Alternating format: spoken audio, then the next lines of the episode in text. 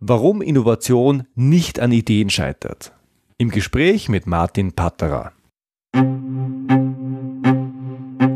Du bist Problemlöser? Du willst einer werden? Dann bist du hier genau richtig. Ich bin Georg Jocham. Willkommen zu meinem Podcast Abenteuer Problemlösen.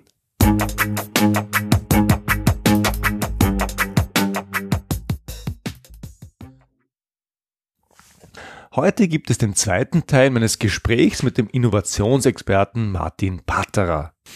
Im ersten Teil haben wir uns darüber unterhalten, was Innovation eigentlich ist und was sie nicht ist. Ich habe mir erklären lassen, dass der Kunde ein Problemexperte und eben kein Lösungsexperte ist, dass man den Kunden also vieles fragen kann, aber am besten eben nicht, welche Lösung er sich wünscht. Und wir haben über die Innovationsmethode Jobs to be done gesprochen.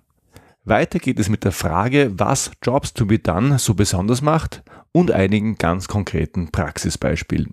Hier der zweite Teil meines Gesprächs mit Martin Patterer. Also ich habe, wir haben ein Vorgespräch geführt schon vor einiger Zeit. Ich habe mich auf das Thema eingelesen. Ich finde Jobs to be done genial, sage ich ganz ehrlich. Ich bin schwer begeistert von dem Zugang.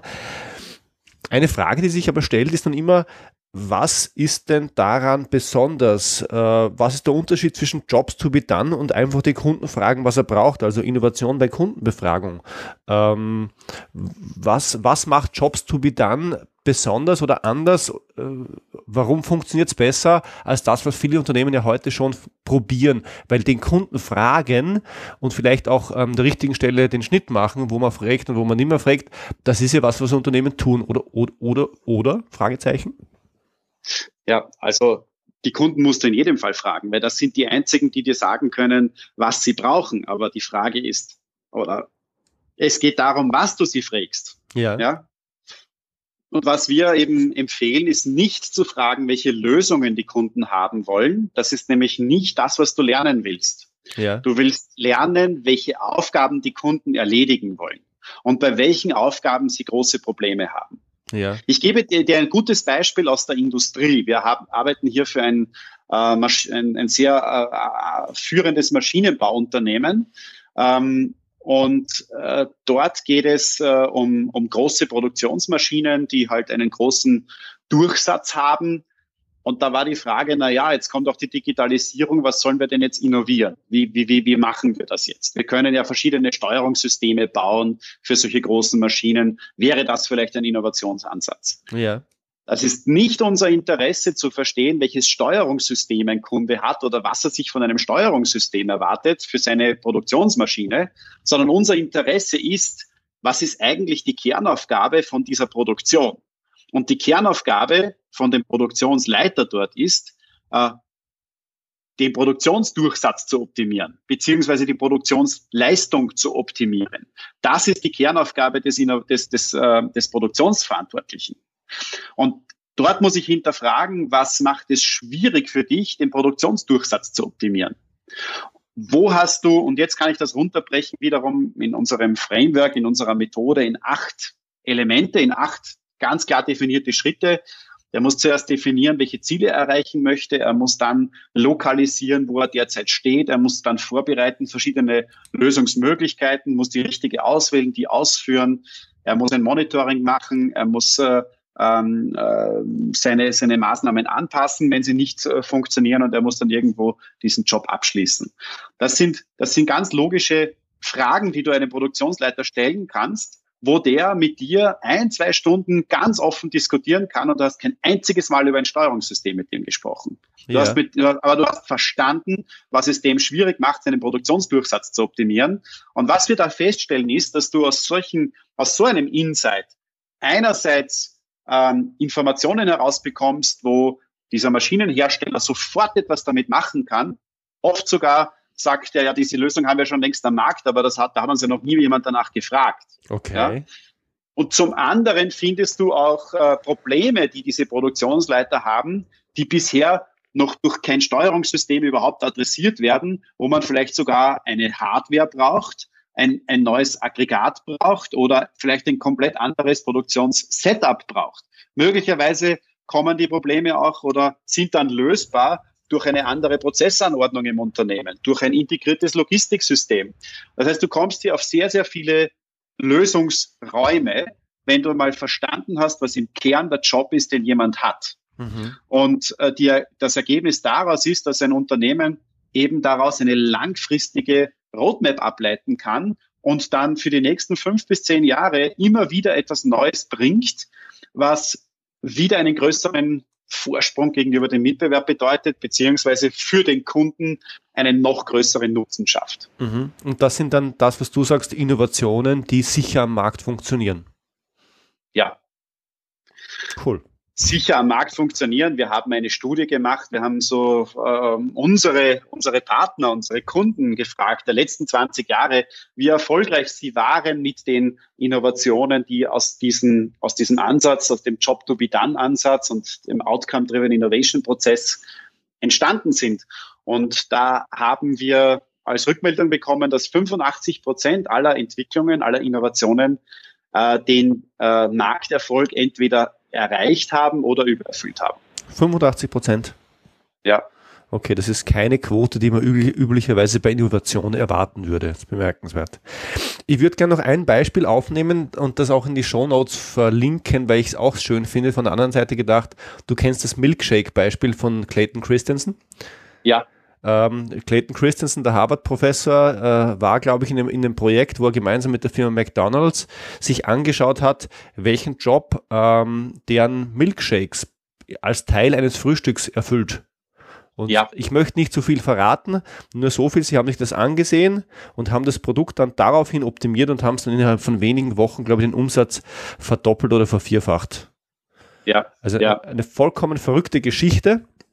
Ähm, ähm, ich, im, im, Podcast möchte ich es jetzt gar nicht ausbreiten, weil ich finde die Diskussion darüber, dass ein Milkshake einen Job erfüllen könnte, schon ein bisschen eigenartig und ich habe das Video gebraucht, um es zu begreifen. Aber das möchte ich noch verlinken, weil es ein bisschen zeigt, welche Macht hinter diesem Zugang steckt, wenn man sich dann wirklich damit beschäftigt, was tut das Ding? Also nicht nur, was stelle ich mir vor, was das Ding tut, sondern was tut das Ding wirklich mit den Leuten, welchen Job löst es? Ja, ja, Martin, ähm, ich hätte gern von dir noch zwei Ding, Dinge, nämlich wenn äh, unsere Hörer sich jetzt denken, ach, wir sind auch in Innovationsprozessen, ich würde auch gern besser verstehen, ähm, was der Job ist, den äh, meine Kunden äh, erledigt haben wollen, was ist deren Job to be done, wie kommt man dem näher? Gibt es da ein, zwei, drei Fragen, die man stellen kann, um, äh, um da mal erste Schritte zu machen, um zu verstehen, was ist der Job to be done meines Kunden?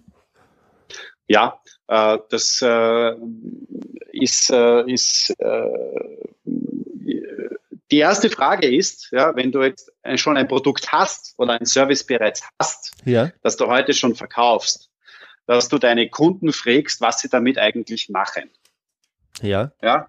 Und dass du sie auch fragst, wann sie das machen, in welchem Kontext. Das heißt, du, du möchtest wissen, was machen die und wann machen sie das. Beispiel, wenn du jetzt der Produktmanager wärst für, äh, für, ich weiß nicht, für ein Smartphone, ja, äh, könntest du deine Kunden fragen, naja, wann verwendest du denn das und in welchen, in welchen Zusammenhängen verwendest du das? Und wenn du jetzt äh, den MP3-Player äh, äh, innovieren möchtest, würdest du Leute fragen, die Musik hören, während sie laufen und Sport treiben. Du würdest Leute fragen, die Musik hören, während sie Auto fahren. Und du würdest dann auch noch äh, versuchen zu verstehen, was da rundherum sich noch tut. Und dann kommst du drauf, im Kern geht es ums Musikhören, wenn jemand einen MP3-Player verwendet. Mhm. Und du kommst auch drauf, in welchen Kontexten passiert das und was gibt es da noch weitere Aufgaben, die da rundherum stattfinden. Wir nennen das die Related Jobs. Ja? Das heißt, es geht vor allem darum, dass du neugierig bist und versuchst zu verstehen, also dich in die Schuhe dieses Ausführenden, des Kunden hineinzuversetzen und versuchst zu verstehen, warum verwendet er dein Service, warum verwendet er dein Produkt und was macht er damit und was passiert davor und danach noch. Mhm. Ja, das ist dann aus unserer, wir nennen das dann die Job Map. Ja, das heißt, dass du einen Job in seinen Bestandteilen beschreibst. Und wenn du das gemacht hast, dann stellst du die zweite Art von Frage. Die zweite Frage ist, was macht es kompliziert, diese Aufgabe zu erledigen? kompliziert kann heißen, was kostet dich besonders viel Zeit, wenn du das erledigst? Und wo passieren dir besonders oft Fehler? wenn du das erledigst. Das heißt, wenn du Musik hörst, was kostet dich viel Zeit, wenn du Musik hörst?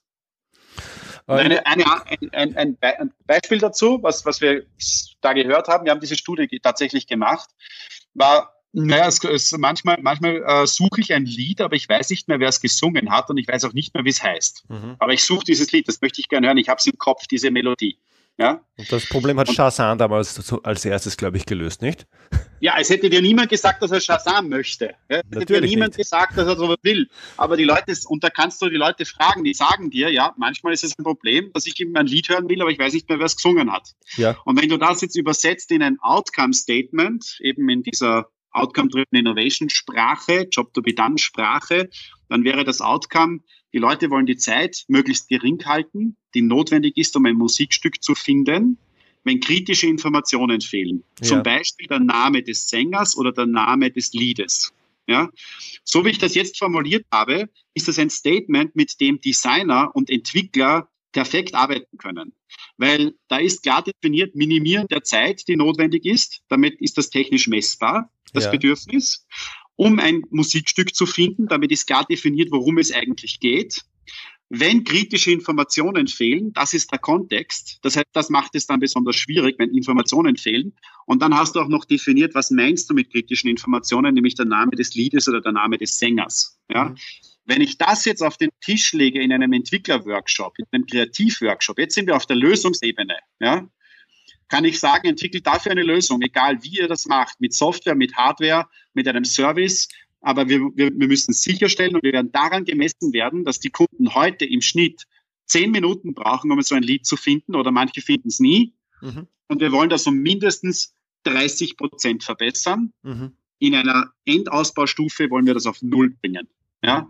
Und jetzt bist du bei einem messbaren Innovationsziel, das du an der Zeit festmachen kannst, dass du messen kannst, das aber den Entwicklern keine konkrete Lösung vorgibt und diese Lösungsebene freilässt und die Kreativität freilässt. Mhm. Und jetzt kannst du auf der Kreativebene arbeiten und da machst du alles, was es an Tools gibt. Da machst du dann Open Innovation, da machst du Lead User, da machst du Design Thinking ähm, und da kannst du dann äh, mit diesen Kreativmethoden ein wesentlich besseres und schnelleres Ergebnis erzielen, als wenn du im Vorfeld nicht klar definiert hast, worum es eigentlich geht. Mhm. Sehr schönes Beispiel. Ich bringe noch ein anderes Beispiel ein, das wir bei dem Vorgespräch auch adressiert haben, nämlich das Thema äh, Bohrer und Löcher. Mhm. Ja, also das, wir kennen es alle. Wir, also es gibt das berühmte Beispiel, und das ist schon, glaube 20, 30 Jahre alt. Wir alle wollen keine Bohrmaschinen, wir wollen Löcher in Wände. Ähm, und das hat, hab, also das, das, das habe ich, glaube ich, im Podcast als Beispiel schon gebracht. Und du hast dann gemeint, das hat mir sehr gut gefallen. Ja, nur eigentlich willst du auch nicht Löcher in die Wände, sondern du willst was aufhängen. Und der Job ist ja, Befestigungselemente an die Wand zu bringen. Und wenn du Befestigungselemente an, Wand, an Wände bringen willst und du siehst dir den Job an, dann merkst du, das Aufwendige und das Komplizierte in dem Prozess ist ja gar nicht das Bohren, sondern das Anzeichnen. Ja. Und ja, mir gefällt auch dieses. Noch sein soll. Ja, genau. Und, und, und wir wissen es alle selber. Also ich kenne es sehr, sehr gut. Meine Frau sagt, hängst du, hängst du mit, mit zwei Bilder auf? Ich sage, das mache ich gern. Und äh, äh, das, das, das Herräumen und Wegräumen dauert fünf Minuten, das Lochbohren eine halbe Minute, aber das Anzeichnen, dass das mit den allen Dingen, die schon in dem Raum hängen, auch zusammenpasst und symmetrisch und was weiß ich, das dauert regelmäßig eine halbe Stunde. Also wir kennen das. Also ich, ich, ich habe eine, eine optisch, äh, was, was Design betrifft, sehr anspruchsvolle Frau. Ähm, äh, ja, ähm, aber es ist ein schönes Beispiel, weil äh, wir kennen das aus der eigenen Erfahrung und in der Industrie geht es den Leuten ja ähnlich. Der, der, muss Löcher in Wände bohren, nur eine bessere Bohrmaschine löst sein Problem nicht, sondern sein Problem, sein größtes Problem ist, die Zeit beim Anzeichnen zu minimieren, Zeit rauszubringen und eine sichere Lösung dafür zu haben. Und deswegen so, würde Innovation an der Stelle sehr, sehr viel bringen. Ich weiß nicht, gibt es Lösungen dafür? Kennst du was oder kennst du nur das Beispiel? Ja, es sind aus dem heraus sind Lasermesssysteme entstanden, ja. die dir einen Punkt an die Wand äh, projizieren, beziehungsweise auch eine Linie projizieren, sodass du da viel schneller dann bist mit dem Anzeichnen. Ja. Du kannst es aber jetzt auch noch weiterdenken und sagen, na ja, wenn ich jetzt hier über neue Geschäftsmodelle nachdenke als Bohrerhersteller, dann wäre das eigentlich die ultimative Leistungsplattform eine, wo das, wo der gesamte Job für den Kunden erledigt wird. Ja. Wo du vielleicht wo du vielleicht dann eine, ein Geschäftsmodell dir überlegen kannst, äh, wo du in, in, in Städten, in urbanen Gebieten Serviceeinheiten hast und du brauchst du nur, nur dort anrufen, da kommt jemand und macht dir das. Ja. ja. Äh, also das wäre dann sozusagen, du verwendest dafür selbst gar keine Zeit mehr und du machst keine Fehler mehr.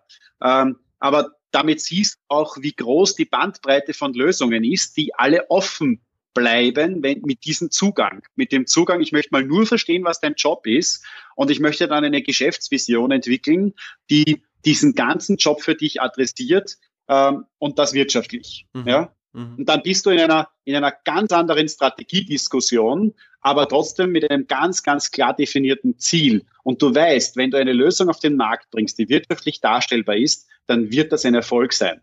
Mhm. Weil du ein, ein relevantes Bedürfnis adressierst. Ja.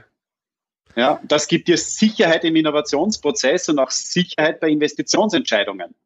Wir kennen das aus den, aus den 90er Jahren und den frühen 2000er Jahren, als die großen Kreativmethoden gekommen sind. Äh, das war so die Kreativmethodenphase mhm. äh, im Innovationsmanagement, wo man dann gesagt hat, ja, wir haben unglaublich tolle Ideen gefunden, aber der Vorstand sagt, äh, er finanziert das nicht. Und, und, und, und weil er sagt, er weiß ja nicht, was das bringt. Ja. Na, dann muss man halt an eine Idee muss man halt glauben. Ja. Und das ist dann, das ist dann dieses sozusagen das Eingeständnis, dass Innovation ja nicht sicher sein kann oder eigentlich der Fehlglaube, äh, er kann nicht sicher sein. Na klar, kannst du nicht sicher sein, wenn du mit der Idee begonnen hast. Ja. Weil dann weißt du nicht, ob es vielleicht ein Bedürfnis für diese Idee gibt. Wenn du mit den Bedürfnissen beginnst, weißt du, da ist was.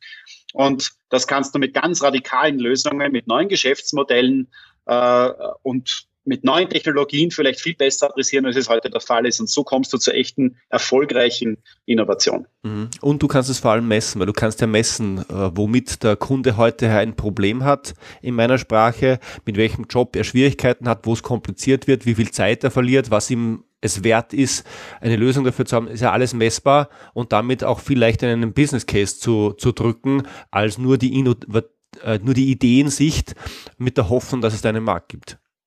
Ja, und mir fällt jetzt noch ein Beispiel ein. Ja, Weiß ich, wie viel Zeit wir noch haben. Wir, wir machen ähm, einfach zwei Episoden draus. Ganz, ganz easy. Ja, also das äh, äh, weiteres Beispiel, das haben wir auch gemacht in den USA für einen Windelhersteller, also Babywindeln. Ja. ja. Äh, wo auch die Auf äh, Vorgabe war, na, wie kann das Unternehmen dort weiter wachsen? Wie kann das Unternehmen diesen Markt für Windeln, für Babywindeln weiter wachsen? Ja. Äh, und wir haben dann gesagt, na, frag doch mal äh, die Eltern, was die eigentlich für Aufgaben haben. Ja. Und welche Aufgabe das ist, die die Windel erfüllt. Und dann hinterfrag mal, worum es eigentlich in einem höheren Level eigentlich geht. Und es geht darum, ähm, ein Kind großzuziehen. Ja? Äh, und es geht darum, ein Kind im Alltag zu betreuen. Mhm. Und es geht darum, einem Kind etwas beizubringen, Kindern etwas beizubringen. Und es geht darum, sicherzustellen, dass das Kind gut schlafen kann. Wir sprechen jetzt über verschiedene Aufgaben. Ja? Und du kannst diese Aufgaben sehr leicht, sehr schnell erkennen, indem du mit ein paar Eltern sprichst, die einfach diese Aufgabe haben. Und äh, kannst das auch bewerten lassen. Da kannst du einen Questionnaire draus machen, einen Fragebogen, und dann kannst du bewerten lassen, viele, viele Eltern, diese ganze Batterie von Aufgaben, die Eltern so haben, und du kannst sie fragen, was ist äh, dir als Elternteil besonders wichtig ja. und welche dieser Aufgaben kannst du besonders schlecht erfüllen aus deiner Sicht. Und wenn du das mit tausend Eltern machst, dann bekommst du eine statistisch relevante Rückmeldung darüber, was sind denn die wichtigsten und am wenigsten erfüllten Aufgaben, die Eltern haben, wenn sie Kinder großziehen. Ja. Und das hat vielleicht gar nichts mit einer Windelhose zu tun. Aber kann der Kern sein für ein komplett neues Geschäftsfeld für einen Windelhosenhersteller, weil er hat ja bereits den Zugang zu den Kunden, er hat bereits eine Marke, die Vertrauen erweckend ist und damit die besten Voraussetzungen über, diese, über dieses Geschäftsmodell neue Leistungsangebote für ganz neue Aufgaben in den Markt zu bringen. Und so finden wir New Businesses. Mhm. Das heißt, du gehst an den Kunden heran, den du schon hast, weil es die Kundenbeziehung gibt, weil es das Vertrauen gibt, weil es die Brand gibt, die auf die Kundenschicht wirkt. Ja. Und überlegst dir, ob die noch irgendwo ein Bedürfnis haben oder äh, nicht überlegst, sondern versuchst zu ergründen, ob es ein Kundenbedürfnis gibt, das unerfüllt ist und das du dann äh, erfüllst mit den unternehmischen Kapazitäten, die du hast. Ja, genau. Und jetzt kannst du, und jetzt kannst du hergehen und sagen, ja, es geht um Digitalisierung und alles äh, spricht nur noch über, es muss digital sein und es muss Big Data sein. Ja. Dann kannst du als äh, in der Unternehmensführung sagen, findet Aufgaben, die nicht erfüllt sind, findet solche, ähm, wie wir es nennen, Opportunities for Innovation, findet das bei uns in unserer bestehenden Kundenbasis und dann überlegt euch, wie ihr diese unerfüllten Bedürfnisse durch eine digitale Lösung adressieren könnt. Mhm. Ja. Und damit bin ich in einem, in einem, in einem Ansatz der Digitalisierung, der mit einer, einer sehr hohen Wahrscheinlichkeit auch Erfolg bringen wird. Weil wie diese digitale Technik ausschaut, ist an der Stelle komplett egal. Und es ist ja, es ist ja mit dieser Technologie, mit Internet, Internet of Things, Digitalisierung, Big Data, ist ja alles möglich. Es gibt ja nichts, was nicht möglich ist. Ja? Äh, oder zumindest nicht vorstellbar wäre. Aber so kommst du ja nicht weiter, wenn du da äh, sozusagen mit der Lösung beginnst, den Innovationsprozess. Wenn du damit beginnst, was gibt es denn für Aufgaben, die nicht adressiert werden, die nicht ausreichend gut adressiert werden, dann kommst du drauf, hier, wir könnten doch hier äh, mit digitalen Lösungen Dinge adressieren, die wären in der Vergangenheit gar nicht möglich gewesen zu adressieren. Mhm. Mhm. Ja, gefällt mir sehr gut. Nämlich mir gefällt schon, mir gefällt sehr gut, dass du damit ja relativ niederschwellig schon mal starten kannst, das Unternehmen als Einzelunternehmer, ganz egal, um zu hinterfragen, ähm, mit welchen Produkten du im, im, Markt erfolgreich sein kannst. Gefällt mir sehr, sehr gut. Martin, wenn unsere Hörer jetzt sagen, ich würde gerne einen Schritt weiter gehen, äh, mich würde auch interessieren, was die Firma Strategy, deine Firma macht, ähm, wer kann und soll sich an euch wenden, wer nicht und wie macht man das, wo findet man dich, wo findet man dein Unternehmen? Also wir freuen uns über jeden, der äh, sich, sich mit uns austauscht über jeden, der genauso innovationsbegeistert ist und äh, die Dinge hinterfragt und ergründet. Äh, ich freue mich über jeden, der sich vielleicht nach diesem Interview bei mir meldet, vielleicht auch mit kritischen Fragen zu meinen Aussagen. Da waren einige dabei, die kann man auch kritisch hinterfragen, das weiß ich. Ähm, wir äh, arbeiten äh, normalerweise für Unternehmen, die international tätig sind, weil wir das äh, international äh, durchführen, diese, diese, diese Markt, äh, Market Insights äh, und äh, für Unternehmen, die äh, meistens im B2B-Bereich unterwegs sind. Das heißt, wie ich gesagt habe, Maschinenhersteller, Baustoffhersteller, Medizintechnikunternehmen, äh, Elektronikunternehmen, meistens in einem B2B-Umfeld, ähm, aber auch im Konsumenten B2C-Bereich, wo wir zum Beispiel für einen Bananenhersteller gearbeitet haben und dort ergründet haben, was ist eigentlich der Job, der äh, den Bananen erfüllt. Ja. ja. also das ist ein sehr, sehr breites Feld. Äh, und äh, was ich, äh, worüber ich mich freue, ist, äh, wenn sich jemand vielleicht zu einem Workshop bei uns anmeldet. Wir bieten so öffentliche Seminare und Workshops an, wo man einmal vorbeikommen kann, äh, seine eigene Innovations-Challenge mitbringen kann und wo wir die, das dann ähm, besprechen aus diesem Blickwinkel des Jobs to be done. Ja, das heißt, wo man ähm, einmal in einem halben Tag äh, äh, hingeht und sagt, äh, ja, ich bin das und das Unternehmen, ich bin das und das vielleicht sogar Startup, äh, beschäftige mich mit diesen Dingen. Was, wie kann man dann das aus der Jobperspektive anschauen? Und das sind die spannendsten Diskussionen, die wir dann haben in solchen Seminaren. Wunderbar. Natürlich bieten wir Consulting und Beratung an und, und, und äh, entwickeln Innovations- und Wachstumsstrategien für Unternehmen äh, weltweit. Perfekt, wunderbar. Und Link zur Homepage und all das geben wir natürlich wie immer in den Show Notes. Ja, und verlinken es dort. Sehr gerne. Super. Vielen Dank. Martin, vielen Dank, dass du heute da warst. Wir, wir, gleich, wir haben eine, wir haben 50 Minuten geschafft. Ich glaube, wir machen zwei Episoden. Danke, dass du da warst. Alles Gute. Servus. Okay, servus. Grüß dich.